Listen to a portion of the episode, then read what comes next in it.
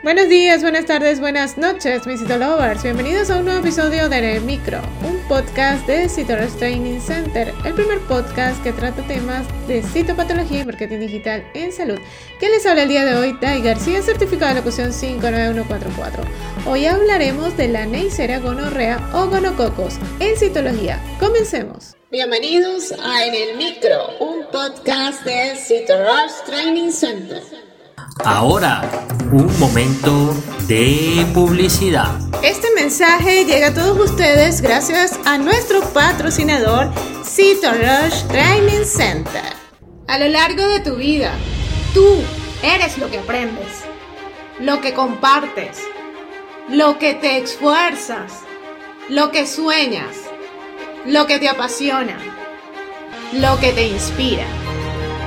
Rush TC es tu plataforma de educación a distancia, la marca de un citolover de corazón.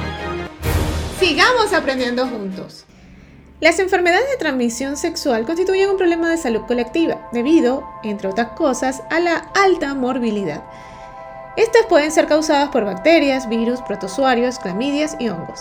Entre las afecciones bacterianas, las causadas por Neisseria gonorrea son muy difundidas en todos los estratos, con mayor incidencia en los de bajo nivel socioeconómico. La Neisseria gonorrea o gonococo es una bacteria gran negativa, oxidasa positiva, aeróbica, nutricionalmente fastidiosa, que microscópicamente aparece como diplococos. Los humanos son los únicos hospedadores naturales del gonococo, el cual se transmite por vía sexual. Las características clínicas, en lo que corresponde a la gonorrea, es causada por la bacteria Neisseria gonorrea y la puede encontrar cualquier persona que tenga relaciones sexuales anales, vaginales u orales con una persona que tenga esta enfermedad. Puede causar infecciones en los genitales, el recto y la garganta. Una mujer embarazada con gonorrea puede transmitírsela a su bebé durante el parto. La Neisseria gonorrea es un microorganismo que se puede encontrar presente como parte de la microbiota transitoria o transeúnte en la cavidad bucal de algunos individuos, donde destacan historia, taxonomía, características morfológicas, fisiológicas y de cultivo, ultraestructura, estructura antigénica, así como algunas consideraciones en referencia a la ecología y a los mecanismos de patogenicidad por parte de esta especie. La gonorrea es una enfermedad producida por la Neisseria gonorrea y conocida también por los nombres de plenorragia, purgaciones o gota militar. Se ha comprobado que es una infección persistente desde inicios desde el siglo XIX, con incrementos y disminuciones periódicas en su epidemiología, considerándose en la actualidad una de las enfermedades bacterianas más prevalentes en los seres humanos. Esta entidad que data desde la antigüedad es hoy una de las enfermedades de transmisión sexual que afecta a más personas anualmente a nivel mundial. Si bien es cierto que la Neisseria gonorrea no se encuentra presente en la cavidad bucal de todos los sujetos, eh, pueden algunos padecer gonorrea genital o también detectarse este microorganismo en la boca de aquellos sujetos que presentan manifestaciones bucales de la enfermedad. Entonces es importante que el odontólogo también conozca las principales características y aspectos inherentes a este microorganismo.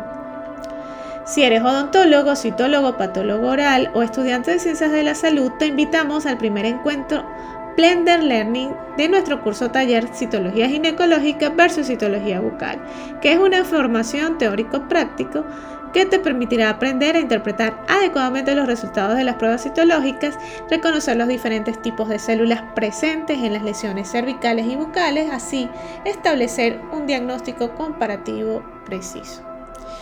La cita es este jueves 27 de abril en el auditorio de la Universidad de Carabobo, Ninosca Maneiro. El diagnóstico por citología se obtiene teniendo las muestras de la mucosa afectada con la tinción de Gram, adicionalmente correlacionando con la tinción de Papa Nicolao y realizando un cultivo en el caso de que en la tinción de Gram de positivo. Si quieres conocer un poco más sobre este tipo de tinción, te invito a registrarte en la plataforma en el minicurso de tinción y lectura de Gram. En el caso de los cultivos puros, los cocos son ovales o esféricos y a menudo se agregan en masas irregulares. Las colonias de gonococo son pequeñas, translúcidas, en medio sin hemoglobulina y finas con bordes lobulados y de color blanco grisáceo. También se pueden realizar pruebas serológicas, las más comunes la atención directa con anticuerpos monoclonales fluorescentes para observarse al microscopio Asimismo, la prueba ELISA, que utiliza anticuerpos policlonales absorbidos para identificar antígenos gonocóxidos de especies directas, y la prueba de coaglutinación. Recuerda que ya estamos cerrando los cupos para el curso taller de citología ginecológica versus citología bucal. Y si te gustó en el micro, la mejor manera de apoyarnos es que compartas este podcast con tus amigos. Puedes escucharnos en cualquiera de las plataformas digitales disponibles como Spotify, iTunes o Google Podcast o directamente en nuestra página web citorostc.com slash podcast. También no olvides seguirnos en las redes sociales como arroba Nos escuchamos en una próxima emisión.